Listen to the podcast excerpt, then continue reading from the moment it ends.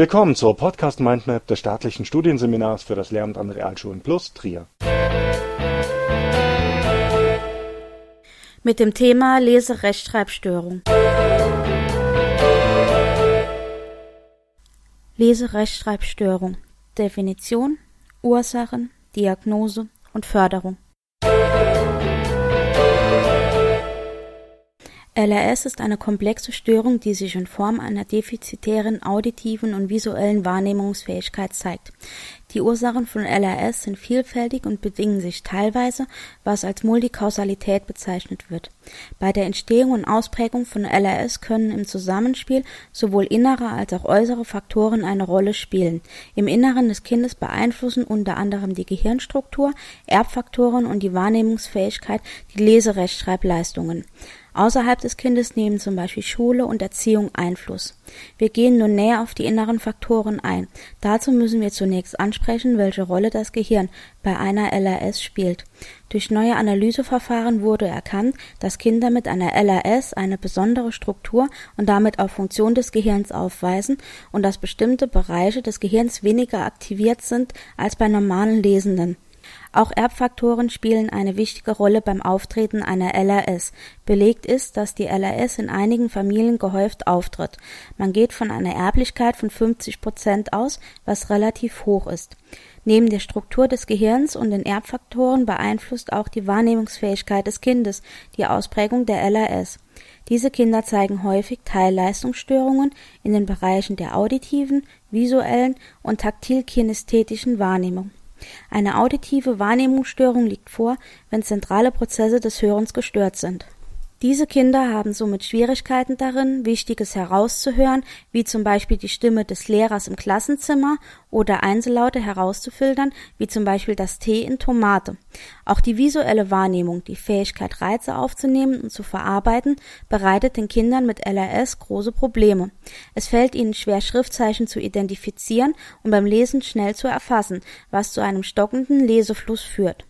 Buchstaben können auch nach häufigem Üben nicht erinnert oder reproduziert werden. Auch die taktil-kinästhetische Wahrnehmung ist bei diesen Kindern gestört. Es handelt sich hierbei um die Wahrnehmung von Berührungen und Bewegungen, wobei beide Systeme eng miteinander verbunden sind. Die Probleme äußern sich in der Artikulation von Sätzen und bei der präzisen Stifthaltung und Führung, was sich durch eine krakelige und stark unregelmäßige Schrift bemerkbar macht. Die Diagnose von LRS Eine Diagnose von LRS ist aufgrund der Tatsache, dass es nicht das eine Symptom gibt, nicht einfach. Bevor mit Tests und anderen diagnostischen Verfahren begonnen werden kann, ist zunächst der Ausschluss von Seh- und Hörstörungen und neurologischen Erkrankungen wichtig. Nur wenn keine solche Störung vorliegt, können gezielte Verfahren zur Überprüfung der Lese- und Rechtschreibfähigkeit angewendet werden doch genauso wie es nicht das eine Symptom gibt, gibt es auch nicht den einen Test. Zu den gängigsten standardisierten Tests gehört zum Beispiel das Bielefelder Screening, welches das LRS-Risiko bei Vorschulkindern testet und dazu schwerpunktmäßig die phonologische Bewusstheit untersucht. Ein weiterer Test ist der Zürcher Lesetest, der die Leseflüssigkeit und Genauigkeit bis zur sechsten Klasse untersucht Ebenfalls gängig ist die Hamburger Schreibprobe. Dabei handelt es sich um einen, um einen Rechtschreibtest, der besonders für Schulklassen geeignet ist und grundlegende Rechtschreibkompetenzen erfasst. Gültig für alle Tests ist, dass sie von Psychologen und Kinder- und Jugendpsychiatern durchgeführt werden und von äußeren Umständen beeinflusst werden können, wie etwa durch die Tagesverfassung des Kindes. LRS kann aber nicht alleine durch Tests diagnostiziert werden. Die Erhebung der Vorgeschichte, auch Anamnese genannt, und die Beobachtung des Kindes sind neben den Testverfahren die wichtigsten Instrumente der LRS-Diagnostik. Diese dürfen auf keinen Fall vernachlässigt werden, da nur so ein möglichst umfassendes und korrektes Bild der Störung zu erhalten ist.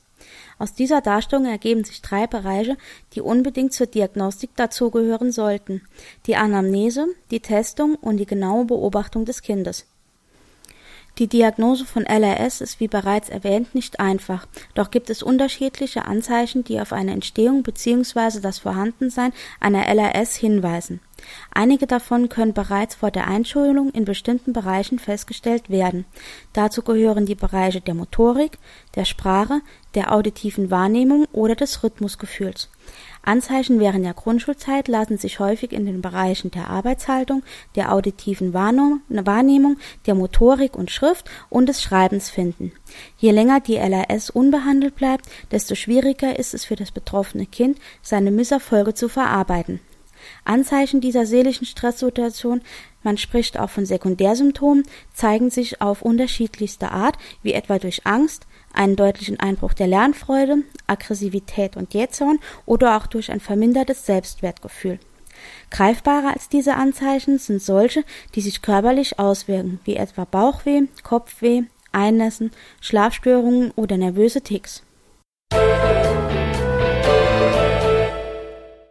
Wie kann bei LRS geholfen werden? Übung macht den Meister. Für LRS-Kinder bedeutet das eine Qual und ist nicht zielführend. Durch das Üben werden nur die Symptome behoben und nicht der Kern des Problems. Eine diagnostizierte LRS sollte immer auch professionell behandelt werden. Leider gibt es nicht den Beruf, der fachlich erstklassige Therapeuten bei der LRS verspricht. Es sollten genaue Informationen bezüglich der Qualifikation eingeholt werden. Seriöse Therapeuten werden darüber gerne Auskunft geben. Misstrauen ist beim Versprechen eines schnellen Erfolgs durch Therapie nach Schema F geboten LRS kann für die Familie eine Zerreißprobe darstellen. Hierbei lautet der Rat, die Förderung des Kindes gehört weitestgehend in professionelle Hände. Bezugspersonen helfen dem Kind am meisten dadurch, dass sie die Beziehung zu ihm verbessern, sein Selbstvertrauen aufbauen und den Familienfrieden wiederherstellen. Selbstverständlich können auch Eltern und andere Bezugspersonen das Kind beim Erlernen des Lesen und Schreibens unterstützen, indem sie entsprechende Übungen anbieten. Damit das gemeinsame Üben erfolgreich verläuft, sind ein paar paar Punkte zu beachten. Es ist sinnvoll, die Übungszeit zu begrenzen und feste Zeiten zu vereinbaren. Das Üben sollte nicht länger als 15 bis 20 Minuten in Anspruch nehmen. Ein ruhiger Arbeitsplatz ist die Grundvoraussetzung für effektives Lernen. Zwang ist zu vermeiden, stattdessen sollte man auf Motivation setzen, zum Beispiel durch Belohnung und angemessener Schwierigkeitsgrad. Die Erwartungshaltung der Erwachsenen ist unbedingt zu senken.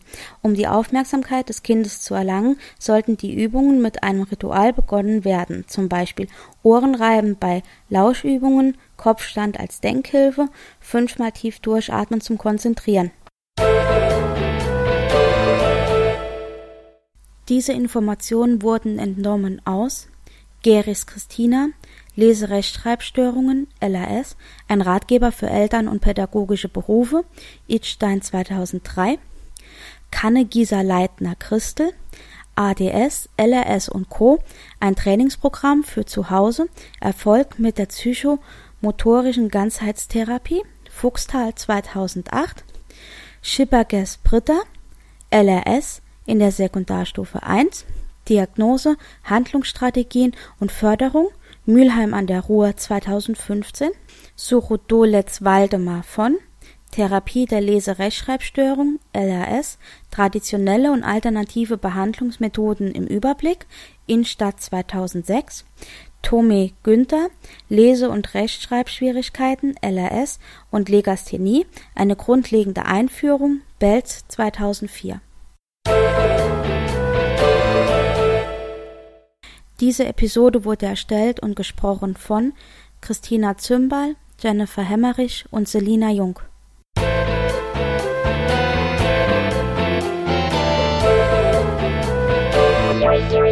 Das war eine Folge der Podcast Mindmap Schule des staatlichen Studienseminars für das Lehramt an Realschulen Plus Trier. Wenn Sie an weiteren Inhalten rund um das Themengebiet Schule interessiert sind, googeln Sie einfach Staatliches Studienseminar für das Lehramt an Realschulen Plus Trier